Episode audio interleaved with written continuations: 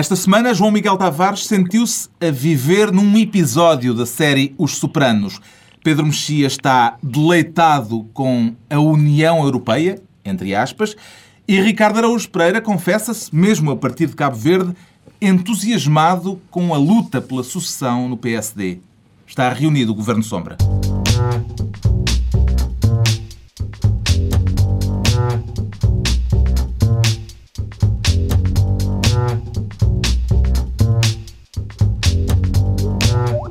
Viva, sejam bem-vindos. Depois de uma semana em que foi reposto o regular funcionamento das instituições, com a posse do novo governo, que vamos analisar mais adiante neste Governo Sombra, como habitualmente com Pedro Mexia, João Miguel Tavares e Ricardo Araújo Pereira, desta vez em missão diplomática na Ilha do Sal, em Cabo Verde. Alô, alô, Ricardo. Como é que tem estado a decorrer os trabalhos?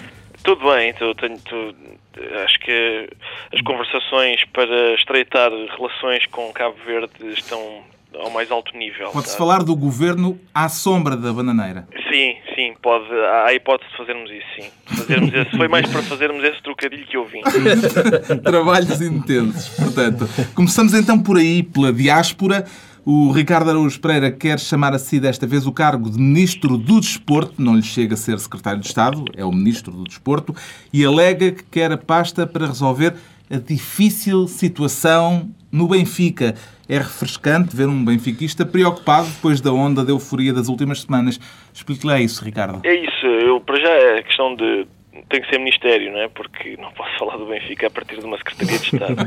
e depois a questão, eu, eu, sei que provavelmente muitos ouvintes pensavam que eu ia dizer a difícil situação do Sporting, mas eu com a difícil situação do Sporting posso bem, dizer, não tenho nada contra ela, sou um apoiante, aliás. Agora, o Benfica, eu, eu sou daqueles, sou um adepto fanático, mas também não sou daqueles que acham que não, não se deve dizer as verdades, mesmo quando elas são dolorosas, que é o caso agora. Um, o certo é que o Benfica atravessa uma situação difícil porque Jorge Jesus não tem mão na equipa. É muito simples. O que se passa é isto. Jorge Jesus, antes do jogo com o Everton, disse que não haveria uma goleada e nós espetámos 5 nos ingleses. Antes do jogo com o Nacional da Madeira, disse que seria um jogo de poucos golos e acabou 6 a 1. Há a possibilidade que, eventualmente, portistas e sportinguistas vão explorar um dia destes de uh, Jorge Jesus, com essas declarações, estar a, a, fazer, a dar a entender que não percebe grande coisa de futebol. Sim, é isso. E essa é uma possibilidade. Outra possibilidade é ele achar que seis golos, neste momento, já não são muitos golos no Benfica, por isso é que ele disse que não iria haver muitos golos. De qualquer forma, eu, eu eu queria lembrar aqui umas declarações de Jorge Jesus no início da época, são essas que me transtornam a sério. No início da época, Jorge Jesus disse: Comigo os jogadores vão jogar o dobro do que jogaram no, na época passada. E eu, com estas declarações, fiz a minha vida, organizei a minha vida, porque o dobro do que jogávamos o ano passado não é assim tanto. Nós não jogávamos assim tanto para o dobro. Agora, verifico que o Benfica joga o quádruplo do que Jorge Jesus achava que ia jogar. Portanto, o, o, o Benfica dos anos 80 voltou e eu estou em Cabo Verde. Quando devia estar em Braga, devia estar em Liverpool a ver o Everton e por aí fora. Portanto, Alguém aqui partilha a preocupação eu queria, do Eu queria lembrar que, que as goleadas não, não terão começado, mas tiveram o seu ponto alto com o jogo em que os quatro membros do Governo Sombra assistiram. Benfica, Vitória de Setúbal. E isso, essas coisas nunca são por acaso. Ah não, foi, manobramos nos bastidores. E a partir daí tem habituaram-se. Querem arriscar palpites para o jogo deste sábado, o Braga-Benfica, os dois primeiros da tabela eu sei, classificativa?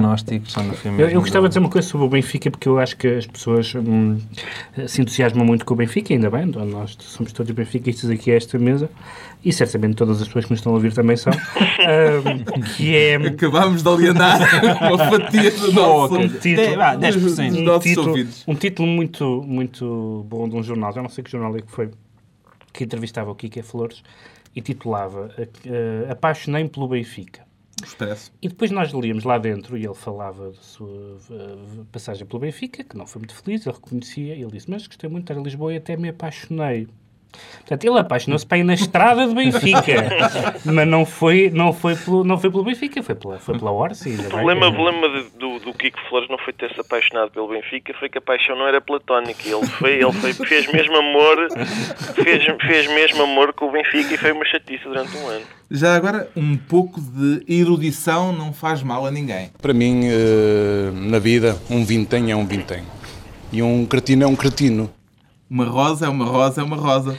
Eu gosto muito da palavra cretino. É uma palavra que é muito pouco utilizada na retórica política e é tão bonita, é tão com sotaque que norteia ainda mais. Mas estás a referir-te ao facto de isto poder ser uma referência Uma alusão a, A- Gertrude Gertrude Stein, Stein, na fo- flash interview. uma rosa, uma rosa, uma rosa. É possível. Havia um, um- um defesa central do Sporting de Braga há uns anos chamado Moroni que disse numa entrevista que não, não lia literatura, não lia literatura, só lia filosofia e a única concessão que faço é Jorge Luís Borges. Disse ele.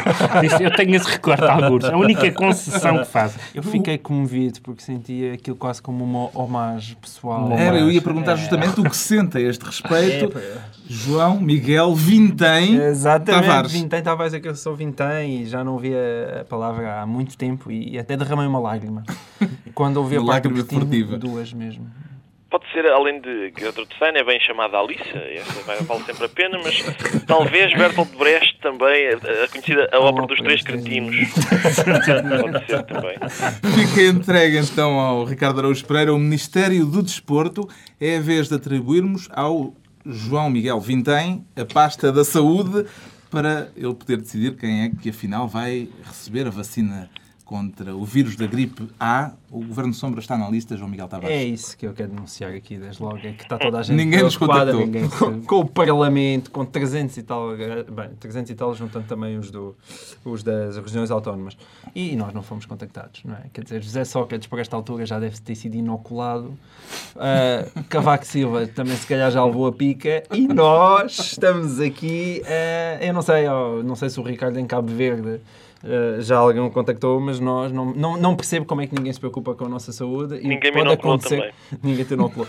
ninguém, ninguém se preocupa com o que pode acontecer a este programa se de repente fomos furiosamente Eu atacados acho que é pelo muito, vírus da é muito positivo que, que, que, que haja o hábito de dar, de dar as injeções no braço e não nas nádegas, porque a quantidade de figuras públicas que se prestam a vir, a vir mostrar ao povo que estão a ser, que estão a ser vacinadas eh, significaria que tínhamos que ver muito rabiosque eh, de figuras públicas. Também se podia era mudar de figuras públicas. Sim, podíamos escolher. Se nós pudéssemos Ah, escolher, bem, isto está a ficar um bocado está. Um bocadito. Mas o que é bonito, mas isto está O aqui canal um- Vacina poderia fazer algum sucesso. o canal vacina. É muito bom. Mas o que é engraçado nesta história toda é que eh, a vacina em si é a primeira vez que eu vejo uma, uma pandemia provocar uma espécie de ciumeira, porque é. ehm, quem é que leva primeiro com a, com, com, com a vacina, a vacina da gripado? É, é porque parece que aquilo supostamente são os, os indispensáveis do- do- da pátria é que são vacinados primeiro. E de repente veio uma noticiazinha, acho que era na RTP, a dizer cadeia de comando da PSP e da GNR à margem da vacinação. Porque- e depois eu ouvi José Lelo e Miguel Macedo discutirem em direto sobre se deviam ou não ser devidamente inoculados. E então esta, E esta José discussão toda... foi inoculado. E Gelel defendia ser inoculado, e enquanto Miguel Macedo dizia não, muita gente que também- não, eu também não quer." mereço ser inoculado, as pessoas com problemas cardíacos merecem ser inoculadas à minha frente. É difícil É- discutir utilizando o verbo inocular, levarem-nos a sério.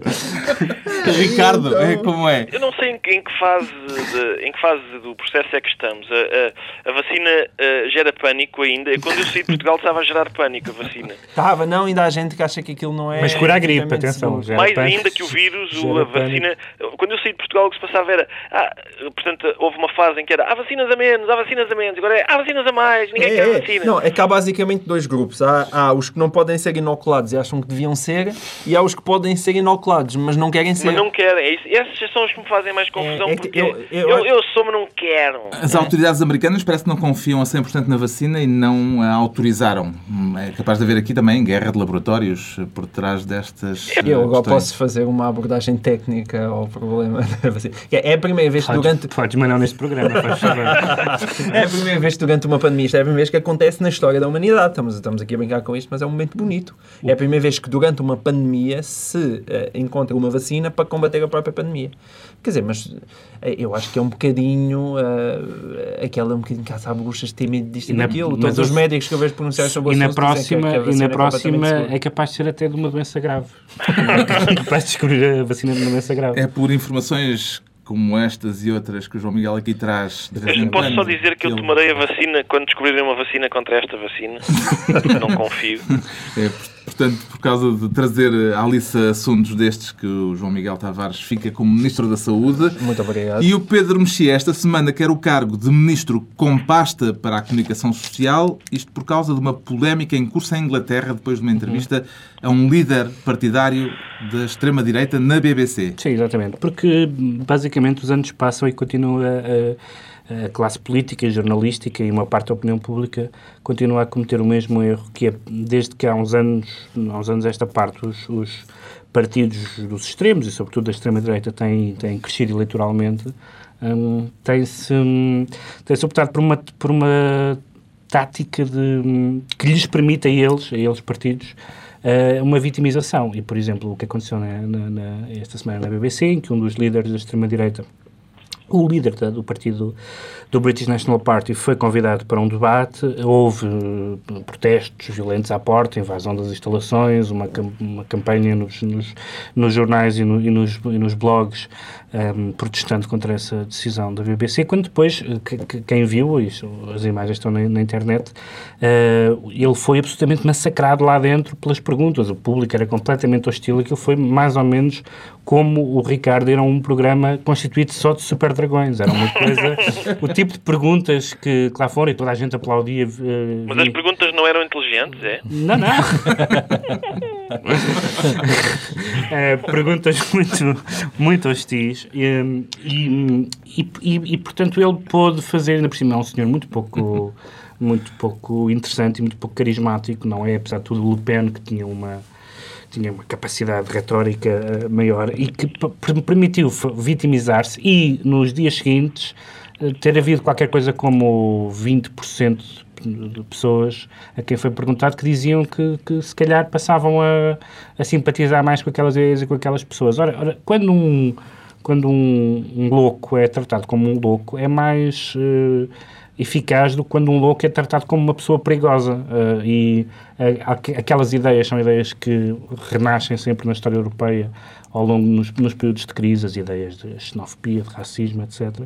E, portanto, o, o senhor foi a eleições. A lei permite que ele vá a eleições. Teve um resultado razoável dentro do que é um partido extraparlamentar. Um, e, portanto, fazer esta histeria não tem nenhuma vantagem e tem muitas desvantagens, como se está a ver. Ricardo, se mandasse num órgão de comunicação social público, público essa é dava tempo de antena a fascistas?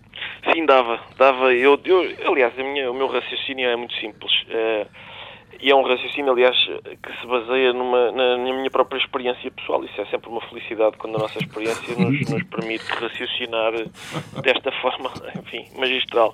Que é, o meu raciocínio é, se um idiota não abre a boca, nós não sabemos que ele é um idiota. E, portanto, eu sou a favor de que eles falem. Uh, eu, eu, eu, a minha experiência pessoal é esta. Uma vez eu fui abordado na rua por um senhor que tinha uma criança ao colo e que me pediu um autógrafo para a criança. E eu dei. Uh, isto foi no tempo em que o PNR não tinha ainda acesso aos jornais. A pessoa que me conta que me, que me convidou a dar um autógrafo ao filho era o grotesco presidente do PNR. Uh, eh, se eu soubesse na altura, se eu já o tivesse ouvido falar, uh, ter-lhe apresentado a três amigos africanos que conheço e... Que aliás estão aí contigo no quarto, não é? Eu vim cá visitá-los, aliás. e portanto teria sido uma, uma tarde bem passada. O Pedro Mexia fica, portanto, com a tutela da comunicação social. Daqui a pouco a posse do governo, o executivo Sócrates II neste Governo Sombra. Os ouvintes que também queiram intervir na discussão sobre este tema ou outros podem fazê-lo no blog governosombra.tsf.pt. Agora, a face oculta do João Miguel Tavares, que esta semana se sentiu. Não, não te vais inocular aqui à nossa frente. o João Miguel Tavares, que esta semana se sentiu a viver num episódio da série Os Sopranos. Já escolheu a personagem que lhe cabe, João Miguel Tavares? Oh, esta é uma... é, apesar de tudo, acho que era mesmo o Tony. Tony era a minha personagem favorita, não há dúvida. Aquela barriguinha, aquele, aquele andar de pijama pela casa. É uma coisa bonita. E então, como é que se viu envolvido? É porque eu, adoro, eu adorava a série, não é? Eu adoro a série e depois... Mas não é só na série, é, é mesmo nos filmes do Scorsese e, e todo aquele lado meio mafioso há sempre uma empresa de lixo a quem cobra tudo. Eu não percebo esta coisa. Há uma empresa de lixo. E agora nós também temos a nossa empresa de resíduos industriais em Ovar, que pelos vistos também, uh, digamos, quem cobre uma nuvem que ainda está muito, muito longe de ser explicada. Uma nuvem tóxica. E que já levou a, portanto, a PJ, a Refer, a RER, a Galp, a EDP, tudo. Eu sei que havia logo o procurador dizer atenção, isto não são estas empresas que estão em causa, mas quadros destas empresas. O, o, aliás, o Procurador Pinto Monteiro, eu acho que ele tem essa função de inocular, uh, uh, primeiro mandar PJ e depois inocular, ah, mas ou seja, isto não é tão grave como parece. Uh, e eu me parece-me, ou eu estou muito enganado, mas pelo menos o meu mindinho diz-me que isto não vai ficar por aqui. Estou com esta sensação que Pode isto não fica por aqui, não, não. Eu, eu, eu, gosto destas partes. Isso, que é aquela parte meio comentário de, de programa de futebol, sabes? Em que uhum. eles dizem umas coisas que ninguém percebe. Isto não fica por aqui. Vocês Mas sabem do que, é que, eu estou a falar. Você, ah, não, eu só digo é que isto não fica por aqui. Eu gosto muito, eu tenho um certo fascínio por essas pessoas que cunham os nomes das operações, quer policiais, quer militares.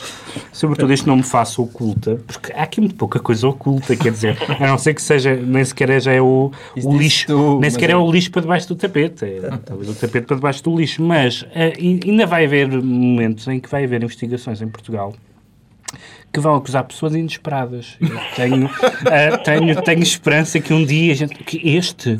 Mas assim não, não tem graça. É este o momento em que se deve referir que. Hum, alguns uh, gestores com uma história antiga militância socialista uh, fazem parte dos acusados, Ricardo?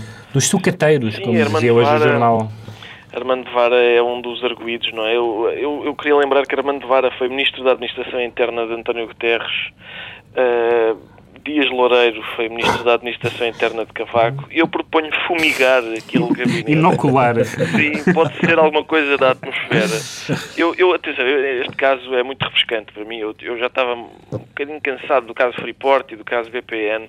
Sentia que precisávamos de facto de alguma coisa para o outono e inverno.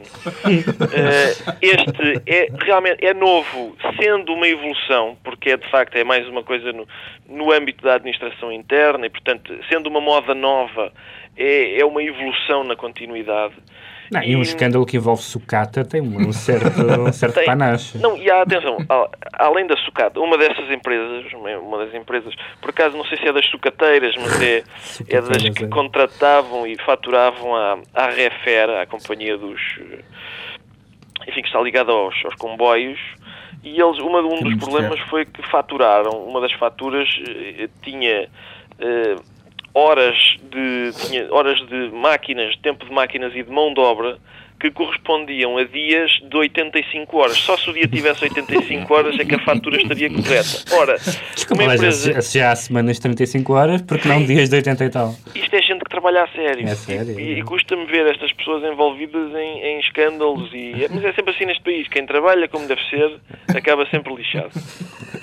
Ficamos à espera dos próximos capítulos da Operação Face Oculta. O, o João Miguel Tavares eh, já garantiu aqui que vai haver desenvolvimento. Garanto. Vocês sabem do que eu estou a falar. E avançamos para o deleite do Pedro Mexia perante a desunião europeia na escolha do futuro presidente da União. Está não, a torcer... Não, não estou. Por alguém? Não, pelo inglês Blair? Não, pelo luxemburguês Juncker? Eu estou, estou só mais uma vez uh, uh, encantado com esta ideia de que de que se pode unir o que historicamente uh, está desunido. Esta semana tivemos. tivemos uh, Como é que se dois, diz nos casamentos? Dois exemplos, não se separa aqui, é não una, não una a comissão uh, o, que, o que os povos não uniram. Um, mas houve, houve dois casos interessantes esta semana ambos com o seu lado caricato. Um foi, de repente, o Tony Blair, pareceu ser, aliás, eu falei aqui disso na última ou na penúltima uh, no programa, uh, o Tony Blair eh, perfilou-se para ser o presidente do Conselho Europeu Uh, e depois começaram a ver, eram as pessoas a lembrar-se, não me parece que ele era amigo do Bush e aquela coisa e tal. Não pode ser, e o. E o, e o já o Dragão Barroso, não? O Primeiro-Ministro, exatamente. o Primeiro-Ministro do Luxemburgo já, já se veio oferecer. O ministro, o nosso ministro um, Luís Amado disse uma coisa muito, muito bonita, eu achei encantador, que disse que pergunta, perguntaram se Portugal apoiaria Tony Blair, ele disse que não, uma vez que Tony, que Tony Blair é alguém da área socialista e a, e a nomeação cabe a alguém da área da direita, o que é, o que é, o que é notável, tendo em conta que a direita provavelmente votaria em bloco uh, uh, em Tony Blair. E a outra coisa engraçada foi o que se passou na na República Checa, que pelas últimas notícias, antes de entrarmos em estúdio, parece que foi que a, que, que a União Europeia cedeu a essa, a essa hum, bizarria do presidente checo, que é um violento eurocético, e que, enfim, está a fazer tudo para não ratificar o, o Tratado Constitucional. O tratado Mas agora vai ter de ratificar porque a exigência que ele fez foi aceita. Pois, Portanto, ele fez uma, ele fez uma exigência que pode parecer, uma, pode parecer uma, uma exigência de facto bizarra, como eu estava a dizer, mas que mostra como as coisas não estão adormecidas. Ele,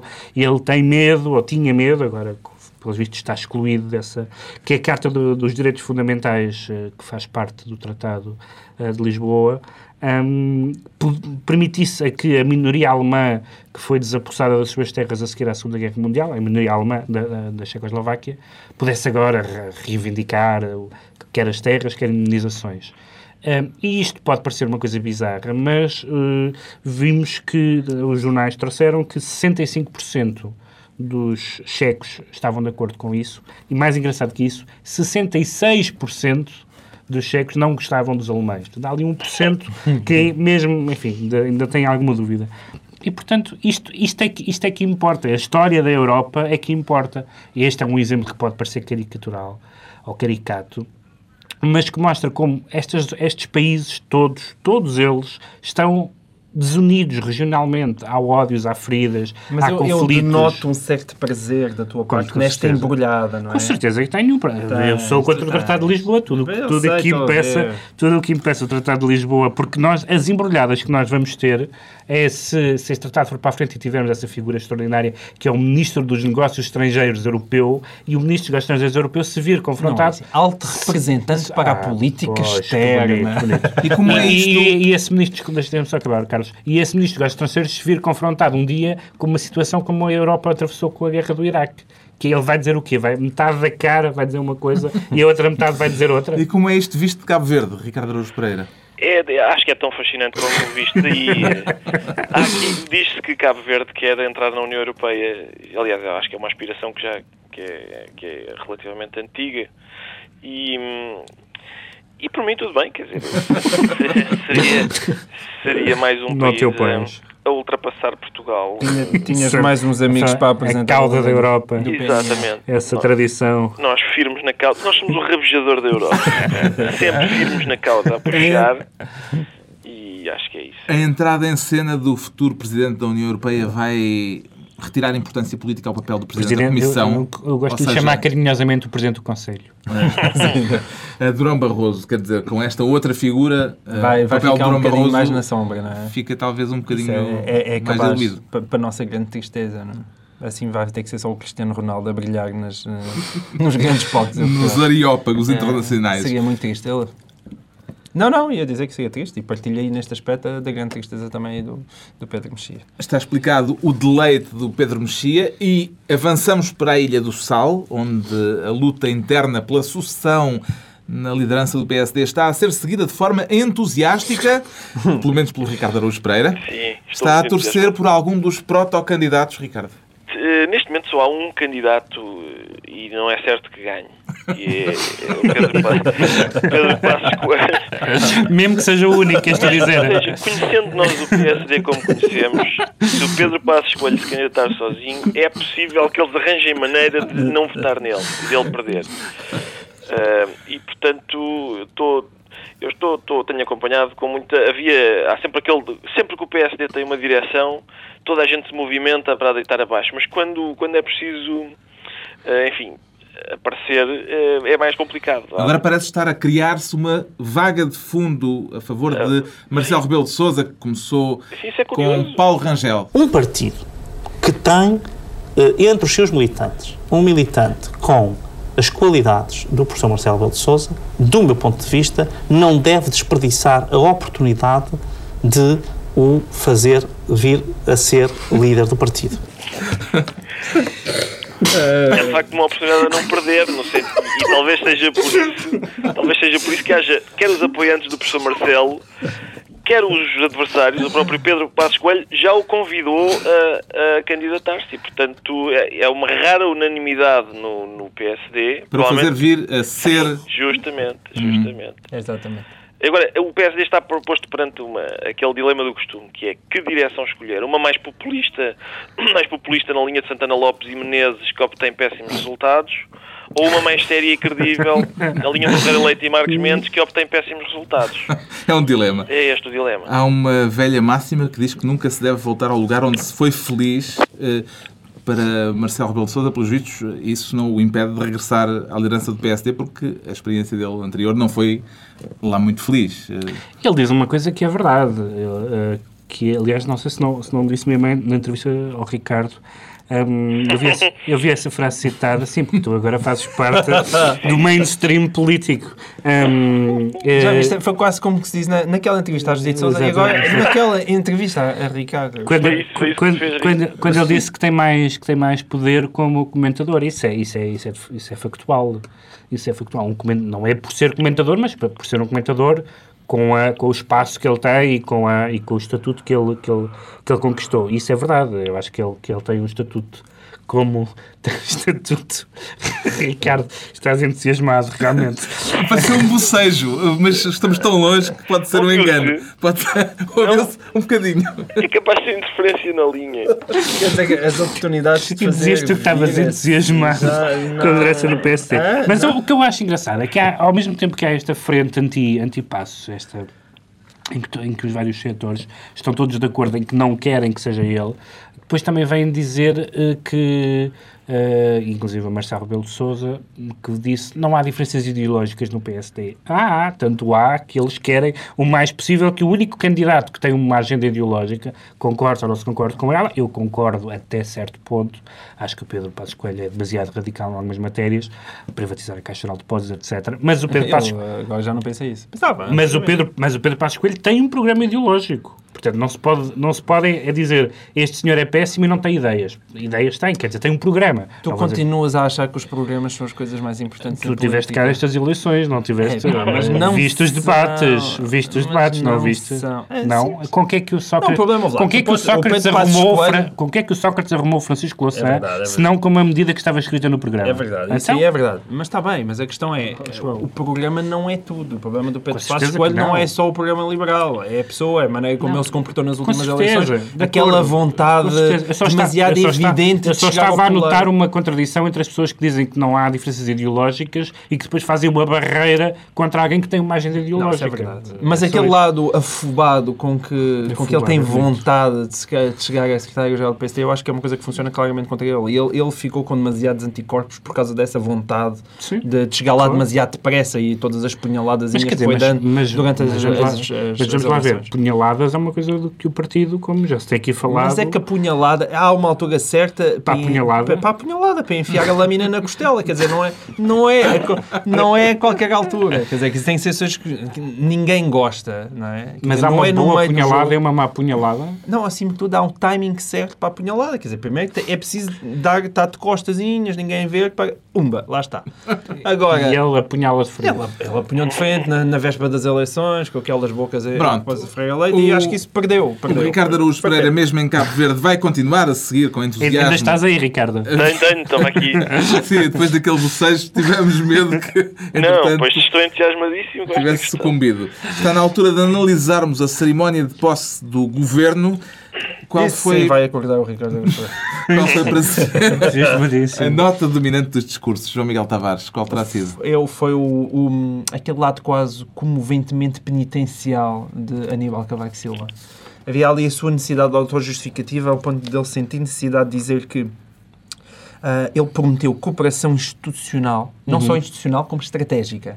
Já não basta a cooperação Mas institucional, Sócrates- com a cooperação estratégica. E depois prometeu ser um referencial de estabili- de estabilidade. Prometeu rigorosa imparcialidade.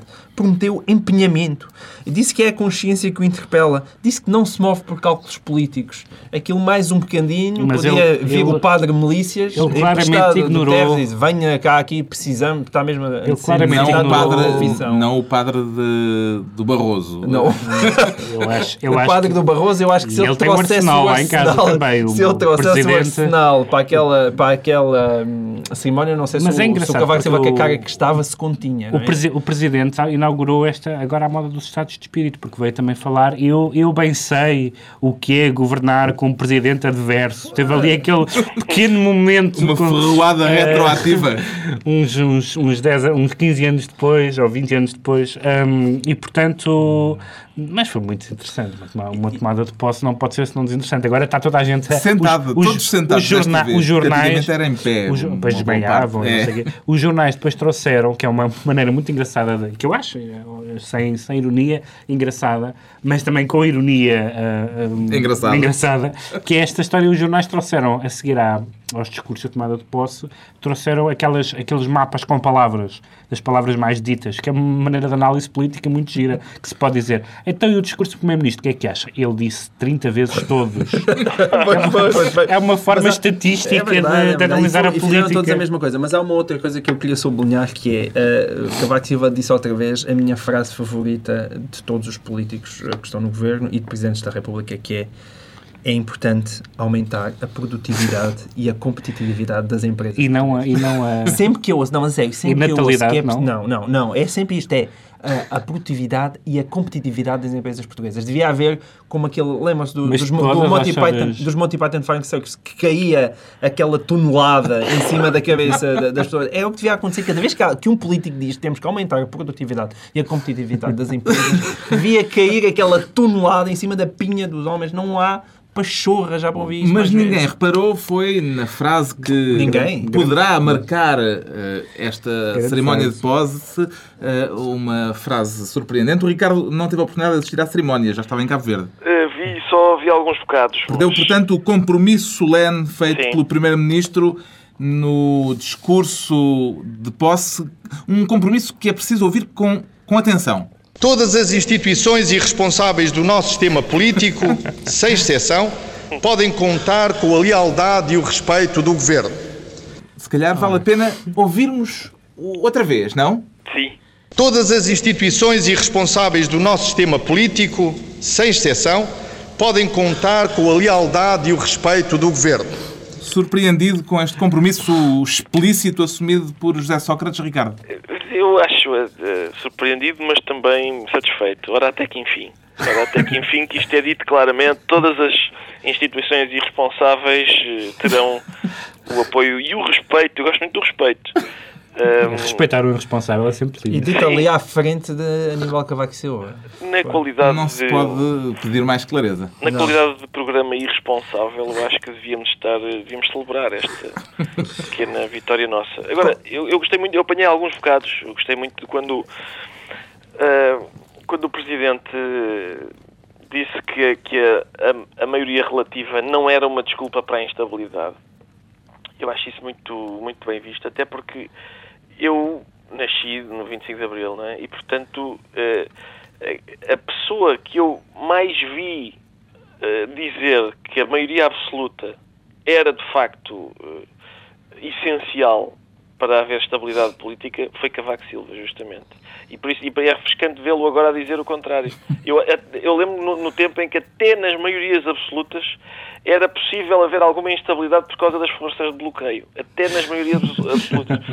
Agora, a maioria relativa não é uma desculpa para não haver eh, instabilidade. Isso é curioso. O programa de governo é discutido daqui por uma semana. Cá estaremos para debater o debate. Em pormenor. Agora já são horas de decretar e, Ricardo Araújo Pereira, suponho que há para aí um decreto a partir de Cabo Verde. Engano-me? É, é bem suposto, é bem suposto. Mas, Há mais uns segundos ainda para pensar, porque o João Miguel Tavares eh, continua, depois do Asterix da semana passada, virado para a banda desenhada. Começamos por si então, João Miguel. É, eu eu- eu estava a lembrar, eu também podia aqui de qualquer forma aconselhar a Luís de Camões, foi uma coisa que nós não falámos, mas o Primeiro-Ministro acabou a sua frase com Luís de Camões com o verso Esta é a ditosa pátria, minha amada, que é uma coisa bonita num Há discurso. quatro anos tinha, tinha acabado com Fernando Pessoa. Exatamente, que é uma coisa, eu acho que estas citações são tão bonitas e elegantes como uma casinha de imigrantes na guarda. É uma coisa que fica sempre bem no final. Eh, em relação ao Israel Sketchbook, é um livro de um ilustrador português chamado Ricardo Cabral. Ele já tinha lançado eh, aí mais um produto em encomenda, embora até eu acho que fosse, sobretudo, graficamente muito bem conseguido, que foi um, uma BD chamada Everest, que é sobre eh, uma biografia do, do João Garcia. Uh, mas ele aqui tem um projeto muito mais pessoal e, onde demonstra realmente todas as qualidades que ele tem enquanto desenhador. Uh, basicamente, ele esteve em Israel, uh, foi lá de visitar e um, existe muito internacionalmente, no, no, sobretudo nos Estados Unidos, a tradição e também em França do, do sketchbook, ou seja, de, de, alguém que leva um livro e que perpetua a sua experiência através de desenhando uma reportagem visual, uma espécie de reportagem visual de, por aquilo que passou e é muito interessante ter esse olhar a Israel, é uma coisa fresca, porque há sempre aquela forma de falar de Israel muito formatada nas televisões, não é? Do conflito israelo-palestiniano, para Israel que é um país riquíssimo e, e, e, extremamente complexo, nunca, nunca é olhado uh, de outra forma, tirando um ou outro romance ou um ou outro filme que vai cá chegando. E, e esse olhar do, do Ricardo Cabral é, é, é, muito, muito interessante e eu aconselho, vale imensa pena. Quanto ao Pedro Mexia, decreta uma biografia de Salazar. Por uma razão simples, porque é a primeira, o que é uma coisa absolutamente espantosa que dá, muito, dá muita ideia do, do país, do país que somos. Não é... de Franco Nogueira, que é mais uma Franco, a geografia. Franco Nogueira não é exata, quer dizer, é, é, uma espécie de apoteose do que se chamaria a biografia autorizada, que não é, não é tecnicamente isso, mas é, mas é quase. Evidentemente que o trabalho de Franco Nogueira é um trabalho importante, mas ninguém vai ler aquela biografia para, com rigor histórico. E o que eu gostei muito nesta. O autor desta biografia, que é um português que, que, que é professor em, em, Dublin e que se chama Filipe Roberto Menezes e que vai publicar, vai sair no, no, na próxima semana, no princípio da próxima semana, um livro que, uh, de 600 páginas chamado Salazar, uma biografia política. Eu gostei muito da entrevista, de uma entrevista que ele deu a um jornal ao público, ao público uh, porque ele falava daquilo uh, como um historiador, ou seja, ele, ele, tem 40 anos e falava daquilo como se tivesse falado de Dom João III. Ali, uh, em tudo o que ele diz, e são duas páginas de jornal, ele fala daquilo como sendo um objeto puramente histórico, não há ali um traço de afetividade e eu acho que é quase impossível alguém. Eu, eu tenho, eu nasci em 72, Salazar morreu dois anos uh, uh, antes, antes de mim. Ainda, e, sentes e, sentimento, ainda nutres sentimentos não, não, não, não, não é isso que eu quero dizer. E, e, o, e o 25 de Abril aconteceu quando eu tinha um, um ano e meio. E, portanto, isso para mim, todo esse período é história. Ah. E eu não consigo uh, lidar com a maioria das pessoas que escrevem e que têm uma ligação afetiva, política, ideológica, e de repente a possibilidade de haver uma biografia histórica sobre aquele período, em vez de parvoices de concursos e de séries do Garanhão, Uh, a, possibilidade de haver um livro de história sobre o Salazar, eu acho que é uma coisa a saudar. Finalmente, Ricardo Araújo Pereira, a partir de Cabo Verde, decreta o, o, tão esperado decreto de Cabo Verde, não é? Eu, eu queria. Já agora. Parece só... o júri, o e o júri da guarda. É isso. Era só para fazermos um, um balanço e um rescaldo da, da polémica sobre o Antigo Testamento. E, e então o que, eu, o que eu decretaria era a leitura não só do... é porque houve imensa gente a discutir o problema sem ter lido o Antigo Testamento. Aliás há quem diga que o Saramago não leu e, e, e, e, o próprio Caim. E portanto podemos eh, o decreto seria esse, seria ler o Caim o Antigo Testamento e há um momento muito específico em que, em que Eva regressa ao paraíso e explica ao anjo que está a guardar os portões o que é caganeira. Eu não estou a mentir, é exatamente isto que aparece lá. Um, e, portanto... Que é um conceito que a teologia tem ignorado. Tem, tem ignorado. Fala-se na salvação, etc. Mas... Por acaso nem a caganeira a teologia o ignorou. Uh, enfim. Estou um pouco assustado com essa tua certeza. Mas, não, Bom, é melhor ficarmos por aqui, porque isto muito... daqui para a frente só vai piorar. Para a semana a mais, podemos, dois, oito dias, à mesma hora. Para a semana vamos abordar o assunto da caganeira no... na Bíblia. Nova reunião do Governo Sombra. Pedro Mexia, João Miguel Tavares e Ricardo Araújo Pereira. Boa viagem de regresso, Ricardo. Obrigado.